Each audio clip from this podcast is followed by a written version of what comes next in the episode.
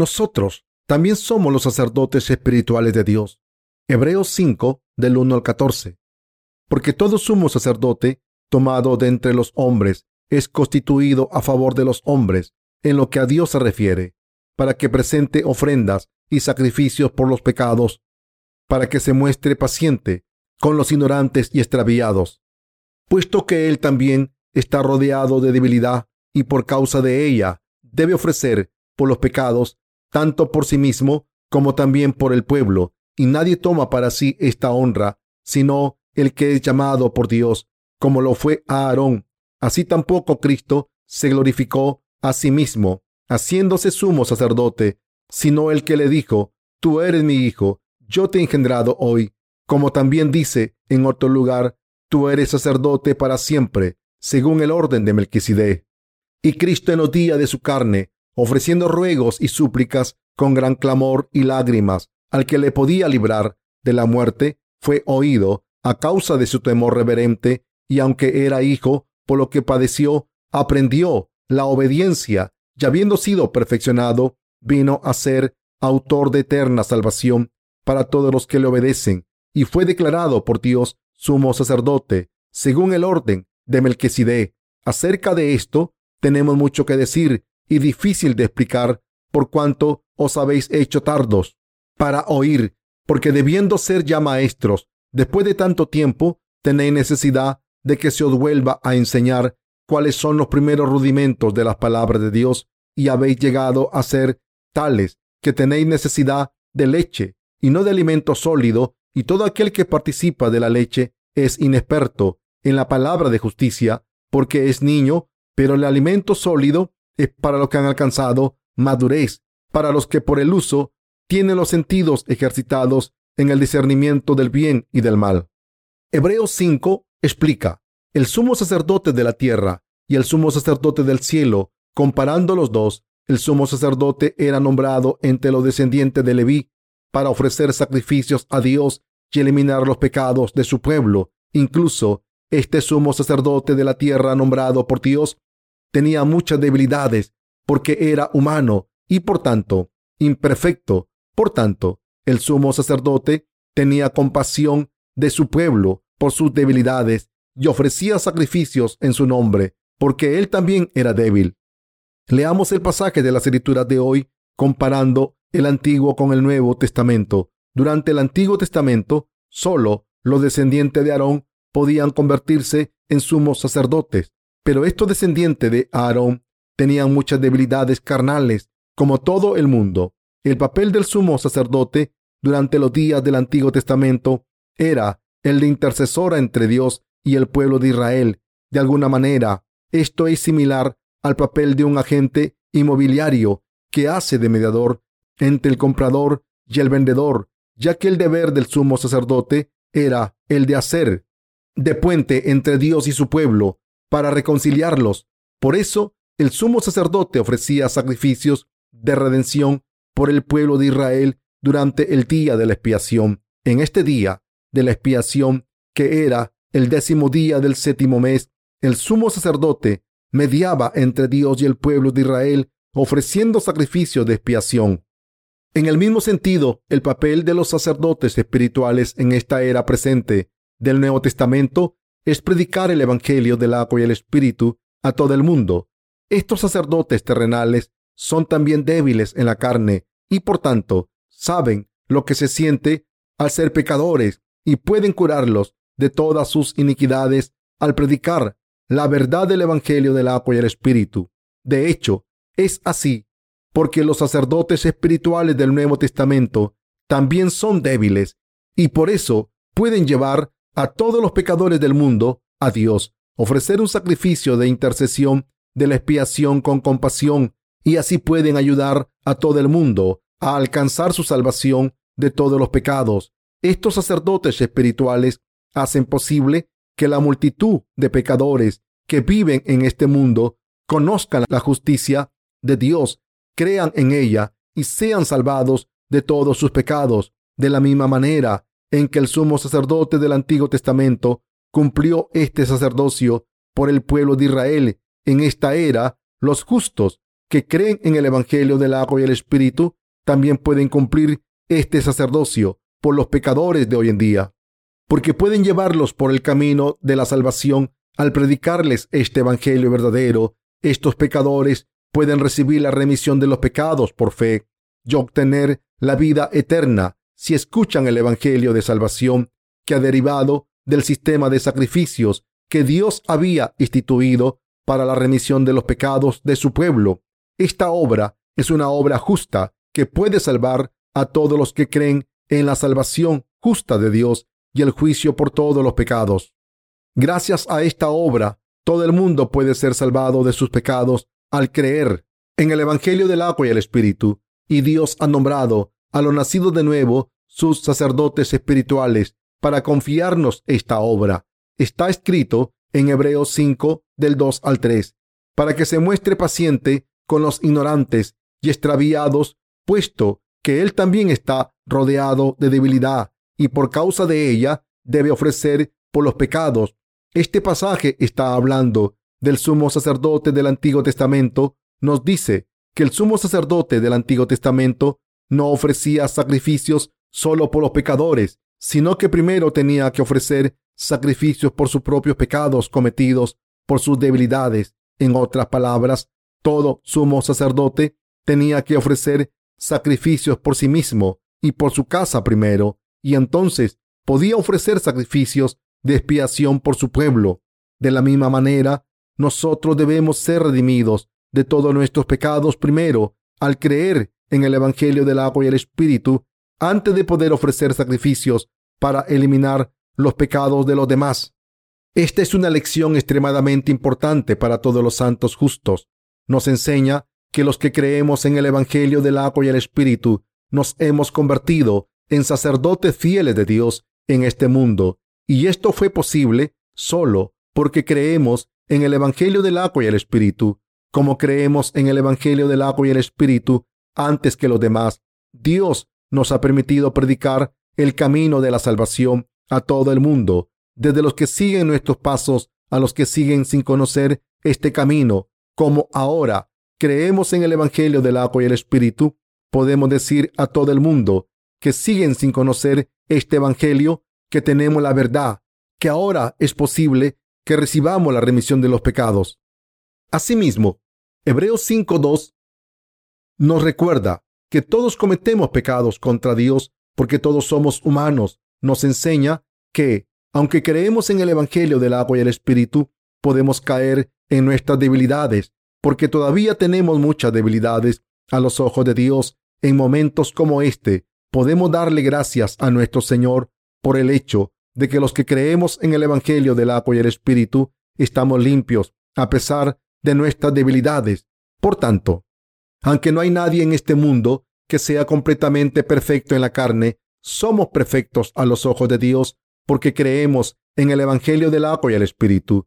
No hay suficientes palabras para expresar lo agradecido que estoy de poder decir esto con confianza. Mientras vivimos nuestras vidas en este mundo, todos los que conocemos la justicia de Dios estamos siempre predicando el Evangelio del agua y el Espíritu a los que no conocen este Evangelio. Sin embargo, aunque hemos recibido la remisión de los pecados al creer en el Evangelio del agua y el Espíritu, es muy importante que recordemos lo que Dios quiere de nosotros es el sacrificio de fe, un sacrificio ofrecido al creer en la justicia de Dios a través del Evangelio del agua y el Espíritu.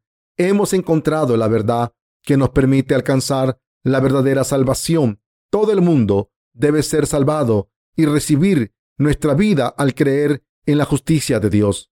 Un cargo seleccionado por Dios. Hebreos 5:4 dice que no todo el mundo puede convertirse en sumo sacerdote, como está escrito, y nadie toma para sí esta honra, sino el que es llamado por Dios, como lo fue Aarón. Por supuesto, este pasaje se refiere no solamente a Aarón, el sumo sacerdote del Antiguo Testamento, sino también a Jesucristo. Incluso el cargo de sumo sacerdote terrenal es un cargo extremadamente honorable y por eso no lo puede ocupar cualquier persona. Aquí, las escrituras nos dicen claramente que solo los que son llamados por Dios como Aarón pueden ocupar este cargo. Esta es la providencia de la salvación que Dios administra a través de sus sacerdotes. Dios hace esta obra a través de los sacerdotes que ha establecido. En el Antiguo Testamento, Dios asignó el sacerdocio solamente a los levitas, una de las doce tribus de Israel, y entre los levitas, solo los descendientes de Aarón podían asumir el cargo de sumo sacerdote. Es muy importante recordar aquí que Juan el Bautista en el Nuevo Testamento era descendiente de Aarón del Antiguo Testamento. Esto corresponde con los requisitos del sistema de sacrificios establecido por Dios, que nos recuerda que Dios es quien nos dio la ley de la salvación, que incluye todas las reglas de la salvación y es también quien las ejecuta. Dios no solo definió y explicó el pecado a través de su ley, sino que también estableció la ley de la salvación y la ejecutó a través de sus sumos sacerdotes. En el Antiguo Testamento, a través de los descendientes de Aarón, que eran sumos sacerdotes, Dios ejecutaba la ley de salvación, mientras que en el Nuevo Testamento, a través de Juan el Bautista y Jesucristo, el sumo sacerdote del cielo, Dios cumplió la salvación para siempre, dándonos la vida eterna y la remisión de los pecados a todos los que creemos en esta verdad y la seguimos. Si Dios ha establecido la ley de la salvación que requiere que todo el mundo que vive en este mundo reciba la remisión de los pecados al creer en el Evangelio del agua y el Espíritu, entonces todos los que siguen sin ser salvados deben obedecer esta voluntad de Dios ahora, confiar en Él y ser salvados al creer en este Evangelio de Dios. Esto se debe a que la ley de salvación establecida por Dios es permanente y nunca cambiará si Dios no la cambia. La verdad de Dios no puede cambiarse por mucho que los humanos la interpretemos de diferentes maneras. En el Antiguo Testamento, solo los levitas podían convertirse en sumos sacerdotes ante la presencia de Dios, pero en el Nuevo Testamento, Dios confió esta obra a Jesucristo. A Aarón y sus descendientes asumieron este cargo de sumos sacerdotes solo porque Dios se lo ordenó. Esto es igual en el Nuevo Testamento también, porque es Dios Padre quien decidió que Jesucristo debía cargar con todos nuestros pecados al ser bautizado por Juan el Bautista.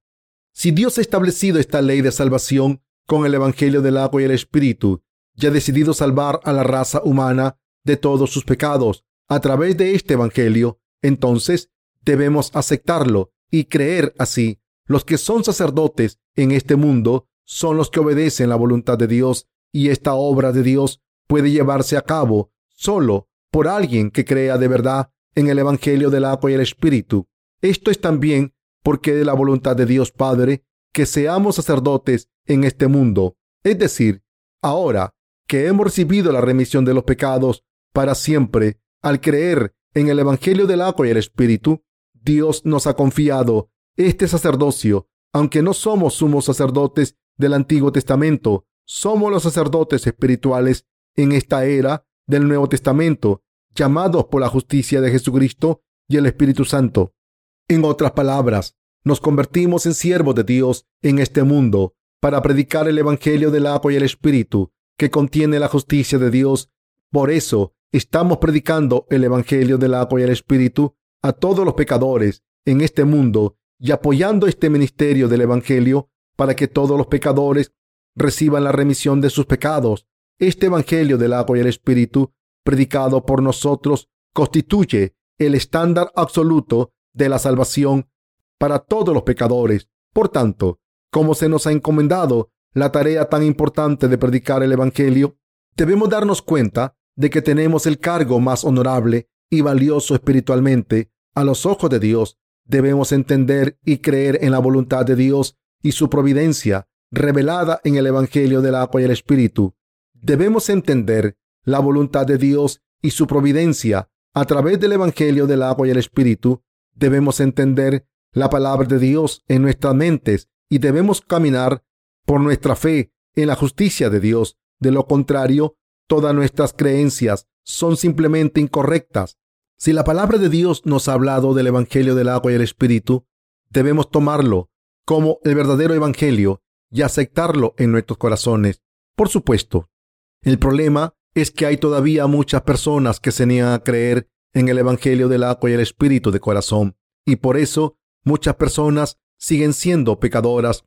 Hablando espiritualmente, estas personas son insensatas e ignorantes. Así que, para que estas personas sean liberadas de sus pecados, deben creer que Jesucristo, el sumo sacerdote del reino de los cielos, cargó con todos los pecados de la raza humana al ser bautizado por Juan el Bautista. Está escrito en Hebreos 5 del 5 al 6.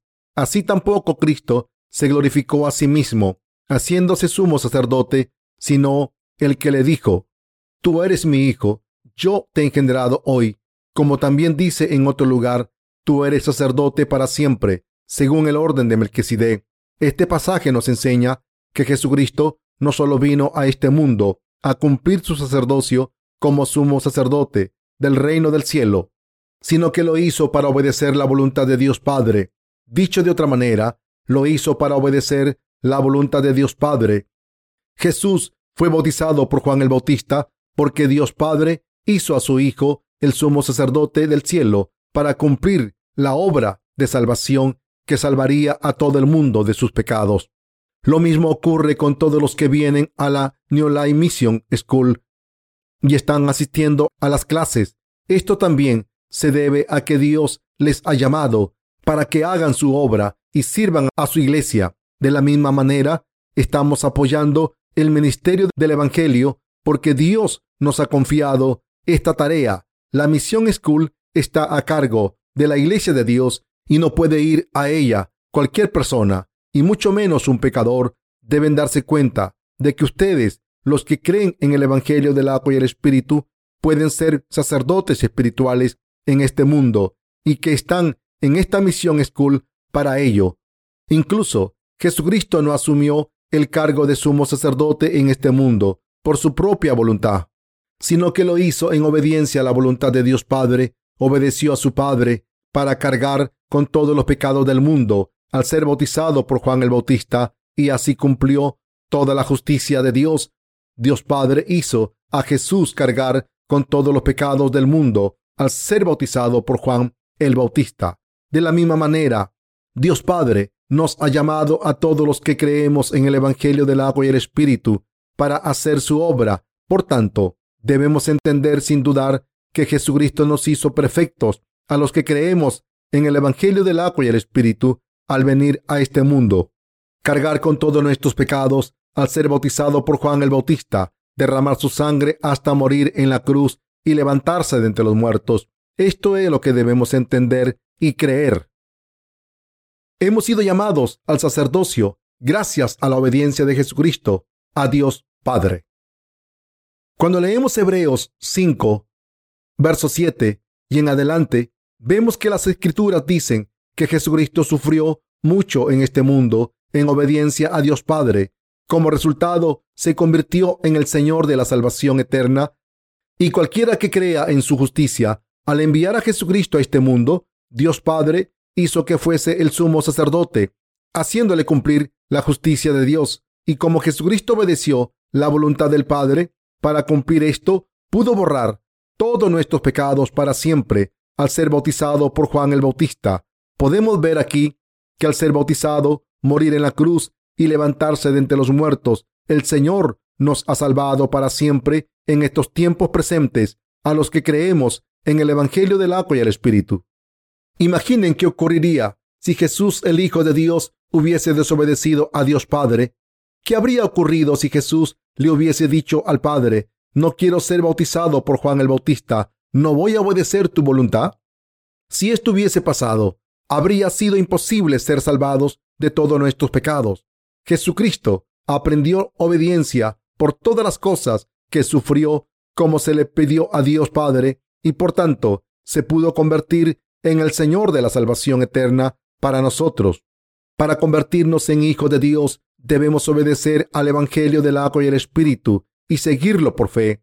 Debemos someternos al Evangelio del agua y el Espíritu, confiando en la justicia de Dios en vez de mirar a nuestro alrededor para ver qué hacen los demás. Debemos seguir con dedicación la justicia de Dios por fe, a través de nuestra fe en el Evangelio del agua y el Espíritu. Debemos darnos cuenta de qué es la verdadera justicia de Dios y seguirla en completa obediencia. Tengo que repetir constantemente lo importante que es que todos entendamos la justicia de Dios y sigamos al Señor. El conocimiento de la justicia de Dios es absolutamente indispensable y con este conocimiento debemos trabajar diligentemente como siervo de Dios para predicar el Evangelio del agua y el Espíritu. Cuando se trata de servir la justicia de Dios, lo que más importa es nuestra sinceridad. Si simplemente hacemos las cosas sin pensar, sirviendo al Señor, nos preocupamos de lo que piensan los demás de nosotros o intentamos satisfacer nuestros deseos carnales en vez de obedecer la voluntad de Dios de todo corazón. Entonces, no valdríamos para nada en la iglesia de Dios para predicar la verdad que constituye la justicia de Dios. Debemos confiar en esta justicia de Dios y seguirla de todo corazón. Cuando hacemos la obra de Dios, debemos confiar en Dios y aprender su voluntad primero. Aunque hemos recibido la remisión de los pecados al creer en el Evangelio del agua y el Espíritu, algunos de nosotros todavía no saben cómo obedecer la voluntad de Dios por fe con un corazón sincero. Esto se debe a que estamos demasiado acostumbrados a las cosas del mundo, muchas de las cuales no requieren sinceridad y están llenas de decepción. Así que, después de nacer de nuevo, es muy difícil ser fieles a Dios de todo corazón. Hay una expresión en griego que dice corandeo, que literalmente significa ante la cara de Dios. Esto implica que cuando hacemos algo, lo hacemos ante Dios de corazón y con fe, pero algunos de nuestros ministros jóvenes no lo entienden completamente. No se dan cuenta de que han llegado donde están gracias a sus predecesores de la fe que les han ayudado de todo corazón, les han guiado con devoción y los han amado sinceramente. Pasemos a Hebreos 5, 12. Porque debiendo ser ya maestros después de tanto tiempo, tenéis necesidad de que se os vuelva a enseñar cuáles son los primeros rudimentos de las palabras de Dios y habéis llegado a ser tales que tenéis necesidad de leche y no de alimento sólido. Cuando pasa tiempo suficiente desde que creímos en la justicia de Dios, todos nosotros nos convertiremos en maestros. Por ejemplo, nuestra escuela dominical la enseña miembros antiguos de la iglesia cuya fe ha madurado. Esto implica que cuando crezcan en su fe y tengan más experiencia mientras hacemos la obra de Dios a su debido tiempo, se les confiará un cargo más alto en la iglesia de Dios. Esto puede ocurrirle a cualquiera en la iglesia de Dios siempre que sus vidas de fe sean rectas. ¿Cuál es la fe elemental de la palabra de Dios? ¿Quiénes son jóvenes en la fe? ¿Quién debe enseñar a estos santos espiritualmente inmaduros? Hay muchos santos aquí que siguen sin hacer la obra de Dios por fe y que encuentran difícil alimentarse de la palabra de Dios. Hay demasiada gente que no puede hacer que la palabra de Dios sea su pan espiritual. Esto se nota más aún entre los que tienen una fe infantil. Los que tienen una fe infantil deben aprender de sus predecesores de fe. Así que los que tienen una fe inmadura necesitan leche, pero los que tienen una fe madura se alimentan de la carne de la palabra de Dios por fe en sus vidas diarias. Primero de Corintios 3, 2. Cuando nos encontramos con algún problema, debemos utilizar nuestros sentidos para averiguar cuál es la voluntad de Dios para nosotros. Es muy importante utilizar nuestro sentido de fe para juzgar correctamente y tomar la decisión adecuada. Pero el pueblo de Israel no tenía buen juicio y por eso el autor de la epístola de Hebreos dijo que su fe todavía era demasiado inmadura y como su fe era demasiado infantil, también les pidió que confiasen en el liderazgo de los líderes de su iglesia que conocían lo que la palabra de Dios estaba diciendo. Por tanto, aquellos que tienen una fe inmadura deben emular a sus predecesores de la fe y aprender de ellos para vivir su fe en sus vidas diarias. Solo entonces podemos crecer para tener una fe madura. Incluso los siervos de Dios en el Antiguo Testamento tenían que ser refinados y formados sin cesar hasta que se convirtían en gente de fe. Dios tuvo que hablarle a Abraham y guiarle constantemente, como Dios le habló a Abraham, y le dijo que se fuese de Ur de los Caldeos. Abraham se fue de su tierra en obediencia. En realidad, Abraham siguió la palabra de Dios, aunque no sabía exactamente dónde iba a ir. Dios le dijo que se fuese sin decirle a dónde iba. Pero a pesar de esto, Abraham fue donde Dios le dijo que fuese, y allí donde vivió Abraham. Siguió adorándole, orando, buscando su instrucción y obedeciéndole de todo corazón. Por eso Abraham se convirtió en el padre de fe, distinguido, que confió en la palabra de Dios y la siguió de todo corazón. Y por eso la fe de Abraham se considera tan grande incluso hoy en día. Por el contrario, muchos cristianos confusos hoy en día siguen la voluntad de su carne en vez de creer en la palabra de Dios y justifican este comportamiento con todo tipo de excusas increíbles. Esto es completamente incorrecto. Es absolutamente indispensable que dejemos de lado los pensamientos arrogantes de la carne y creamos en la palabra de Dios de todo corazón, a pesar de lo difíciles que sean nuestras circunstancias. Debemos confiar en la palabra de Dios de todo corazón y seguirla con toda obediencia. Y para eso debemos aprender a tener la verdadera fe de nuestros predecesores espirituales. ¿Cómo debemos comportarnos como siervos de Dios? Una de las características que distinguen a los predecesores de la fe en nuestras iglesias de los que tienen una fe inmadura es el hecho de que no solo creyeron en la justicia de Dios antes, sino que también sus deseos espirituales son muy profundos. Así que no han hecho afirmaciones que no estén fundadas en la Biblia, que causan problemas en las comunidades cristianas actuales, tales como la noción de que todos los cristianos son perfectos porque han muerto en Cristo. Por desgracia, incluso algunos de nuestros trabajadores han sido influenciados por esta enseñanza incorrecta y como resultado estaban predicando nociones incorrectas a sus hermanos santos. Incluso dijeron que no podían cometer pecados porque ya habían muerto con Jesucristo, pero fueron regañados por la iglesia por sus falsas enseñanzas. Aunque nos hemos convertido en personas sin pecados al creer en el Evangelio del agua y el Espíritu, que constituye la justicia de Dios esto no significa que nuestra carne haya sido perfeccionada para no cometer pecados nunca más. En otras palabras, aunque estamos sin pecados, no somos completamente perfectos como para no cometer pecados.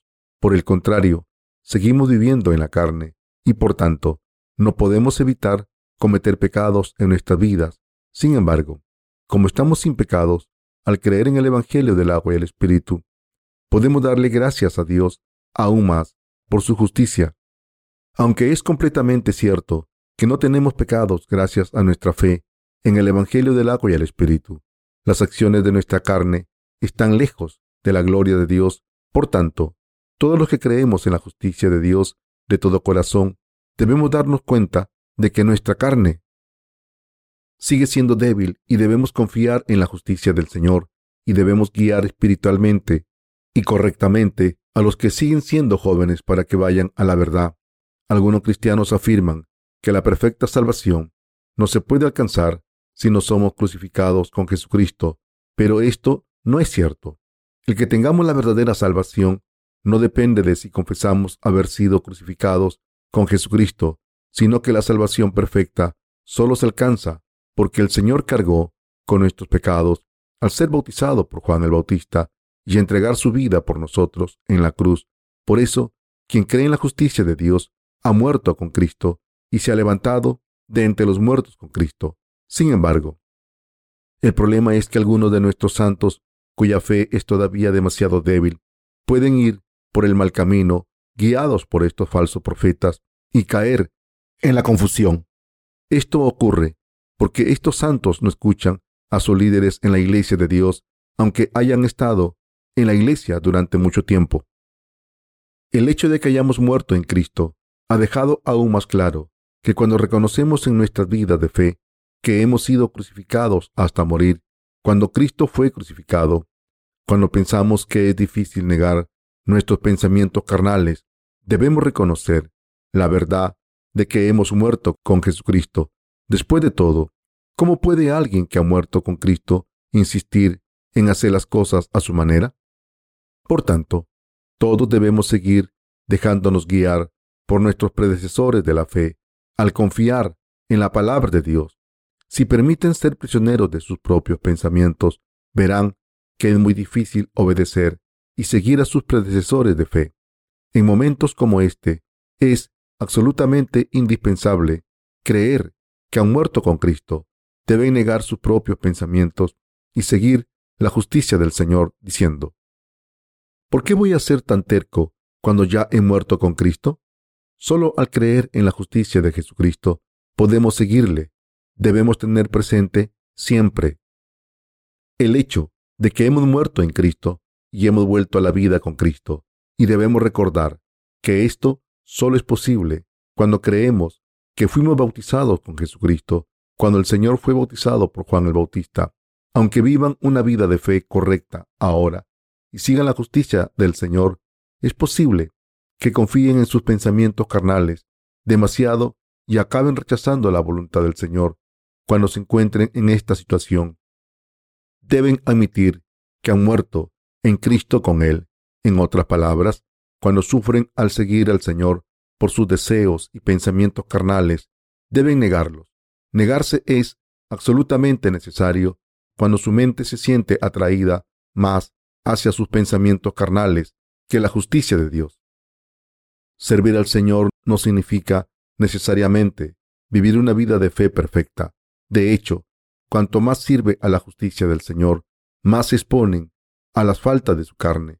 Puede que no hayan vivido esto ustedes mismos, porque todavía están estudiando en la misión school, pero cuando se les confía la obra de Dios en el campo de las misiones, se dan cuenta de que cuanto más trabajo se les confía, más se exponen sus fallas. Cuando la tarea que se les confía es pequeña, es fácil hacerla, y por eso puede que no sea necesario negar sus propios pensamientos. Sin embargo, cuando se les confía una tarea extremadamente importante y pesada que está por encima de sus capacidades, estarán cansados y frustrados y la maldad de su carne quedará expuesta. En otras palabras, sus debilidades quedarán expuestas más y más a medida que lleven a cabo esta tarea difícil.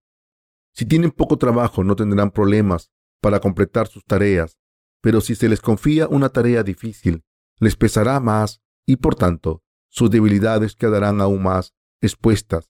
Será imposible esconder la maldad de su carne, porque cuando se dedican a la obra que Dios les ha confiado, se quedarán sin virtudes y fuerzas en poco tiempo. Por esa razón, la Biblia dice, pero el alimento sólido es para los que han alcanzado madurez. Hebreos 5:14. Este pasaje significa que solo los que creen en la palabra de Dios, de la justicia, pueden alimentarse de ella. La palabra de Dios es algo que alguien usa como alimento y experimenta por fe solamente. Por tanto, es muy importante que todos pensemos en lo que Dios ha hecho por nosotros y lo apliquemos en nuestra vida de fe en vez de considerarlo mera curiosidad espiritual. De la misma manera en que necesitábamos un sumo sacerdote en este mundo, también necesitamos un sumo sacerdote en el reino de los cielos. Esto es lo que Dios ha establecido. El sumo sacerdote celestial y el sumo sacerdote terrenal tenían que conocerse. Uno de ellos tenía que bautizar y el otro ser bautizado, y la justicia de Dios tenía que cumplirse así. Solo entonces nuestros pecados fueron pasados a Jesucristo para ser erradicados, para que pudiésemos recibir la remisión de los pecados al creer en el Evangelio del agua y el Espíritu. Si no fuese así, es decir, si el papel del sumo sacerdote no se cumpliese, entonces nuestra salvación no se cumpliría. No podemos alcanzar nuestra salvación si no escuchamos el Evangelio del agua y el Espíritu que el Señor nos dio y creemos en esta salvación y la aceptamos en nuestros corazones, porque esta salvación nos la ha dado Dios mismo. Muchas personas hoy en día no piensan mucho en el bautismo de Jesús su muerte y su resurrección. Incluso la mayoría de cristianos no toman en consideración lo que Jesús ha hecho por ellos, aunque digan creer en Él. El bautismo que Juan el Bautista le dio a Jesús en este mundo era la obra de Dios, pero muchos cristianos confusos ignoran esto como si fuese insignificante. Sin embargo, es precisamente al ser bautizado por Juan el Bautista que Jesús cumplió la justicia de Dios y esta obra no debe ignorarse. No cualquier persona podía convertirse en sumo sacerdote en esta tierra, sino que había que ser llamado por Dios Padre sin falta. De la misma manera, Jesús fue llamado por Dios Padre para cargar con todos los pecados de la raza humana al ser bautizado por Juan el Bautista. Dios Padre había confiado esta obra tan importante a su Hijo y a Juan el Bautista. Por tanto, los que creen en la justicia de Dios, según su palabra, son los que tienen la fe correcta, y estas personas tienen una gran fe. Esta es la gente de fe. Por el contrario, los que dicen tener una visión mientras oran o dicen haber visto a Dios en un sueño, no son la gente verdadera de fe. De hecho, en vez de estar inspirados por la palabra de Dios, estas personas están bajo el dominio del diablo. Aunque Dios a veces se reveló directamente a sus siervos durante en el Antiguo Testamento, ya no hace esto en estos tiempos del Nuevo Testamento. Por supuesto, durante la iglesia primitiva, cuando el Nuevo Testamento se estaba escribiendo, todavía Dios se reveló directamente a los apóstoles, pero cuando el Nuevo Testamento se completó, dejó de manifestarse directamente. Ahora, a través de su palabra escrita, Dios se nos revela. De hecho, Dios dijo que maldeciría a cualquiera que añadiese o quitase algo de su palabra, aunque la revelación de Dios era necesaria para que las escrituras se escribiesen. Cuando se completó esta tarea, las escrituras se convirtieron en la autoridad final y por tanto nuestro entendimiento y fe debe estar de acuerdo con esta palabra de Dios escrita en los 66 libros de las escrituras. Esta es la fe correcta. Por eso debemos ir donde la palabra de Dios vaya y parar donde pare. La gente de fe que cree en la justicia de Dios puede utilizar sus sentidos espirituales de la fe y ser refinada. Sin embargo, el problema es que algunos santos en la iglesia no han sido refinados lo suficiente y por tanto tienden a caer en la confusión. Como estos santos no han sido refinados para reforzar su fe, son espiritualmente inmaduros como niños. Si son así, lo primero que deben hacer es creer en el Evangelio del agua y el Espíritu con todo su corazón, servirlo con todo su corazón y confiar en la justicia de Dios y seguirla con todo su corazón. Solo cuando dan un paso pequeño así y siguen caminando con Dios, podrán convertirse en grandes personas de fe al final. De lo contrario, si entienden la palabra de Dios y la siguen según sus pensamientos carnales, en vez de creer en ella y seguirla de todo corazón, acabarán como Judas en la Biblia. Dios dijo, a través del Evangelio del agua y el Espíritu, que hemos muerto en Cristo y hemos resucitado con Cristo.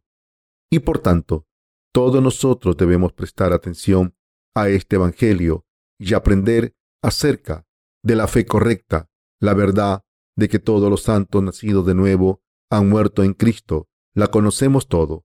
Pero si algunos de nosotros nos acabamos de dar cuenta de esto ahora, somos espiritualmente inmaduros, como niños pequeños. Incluso el germen más pequeño puede ponernos enfermos si entra en nuestro cuerpo. De la misma manera, también es dañino para la iglesia de Dios que una sola persona que no cree en la justicia de Dios esté en ella. Por tanto, es extremadamente importante encontrar a esas personas y enseñarles correctamente. No puede haber ninguna excepción. Nosotros debemos creer en Dios según la palabra escrita. Debemos seguir la palabra de Dios por fe y unirnos con nuestros predecesores de fe. Si no estamos en unión completa con la iglesia de Dios y sus líderes, no podemos vivir por la justicia de Dios. Para ponerlo de otra manera, ninguno de nosotros puede conseguir misiones en el mundo solo. ¿Podríamos hacer la obra de Dios solos? Por supuesto que podríamos hacer una pequeña parte, pero no podríamos hacerla toda solos. Y por eso, todos debemos juntar nuestra fe y nuestras fuerzas para hacer la obra de Dios en unidad. Aunque no parezca que hayamos conseguido mucho por las misiones del mundo, hemos conseguido mucho en la predicación del Evangelio por todo el mundo. El hecho de que estén en la misión School demuestra que están dedicados a esta llamada Pero no es suficiente escuchar la palabra de Dios con sus oídos solamente. Deben aceptar la palabra de Dios en su corazón y seguirla de todo corazón. Si no lo hacen, será completamente inútil terminar el curso entero de la misión School, aunque escriban todo lo que se les ha enseñado en la misión School. Hay un límite en lo útil que puede ser esto. Mientras que sus apuntes les pueden servir algún día, por lo menos cuando se trata de escuchar la palabra de Dios, es más importante aceptar esta palabra de Dios en sus corazones. No me canso de repetir lo importante que es que caminen confiando en Dios y su justicia. Por tanto, es absolutamente necesario que acepten la palabra de Dios en sus corazones. En la epístola a los Hebreos, el Señor habló a los ángeles de sí mismo y del sumo sacerdote, y ustedes deben pensar por qué el Señor considera que estas cosas son indispensables en su vida de fe en vez de considerar las nociones hipotéticas. Entonces, deben aplicar las enseñanzas del Señor a su vida de fe diaria.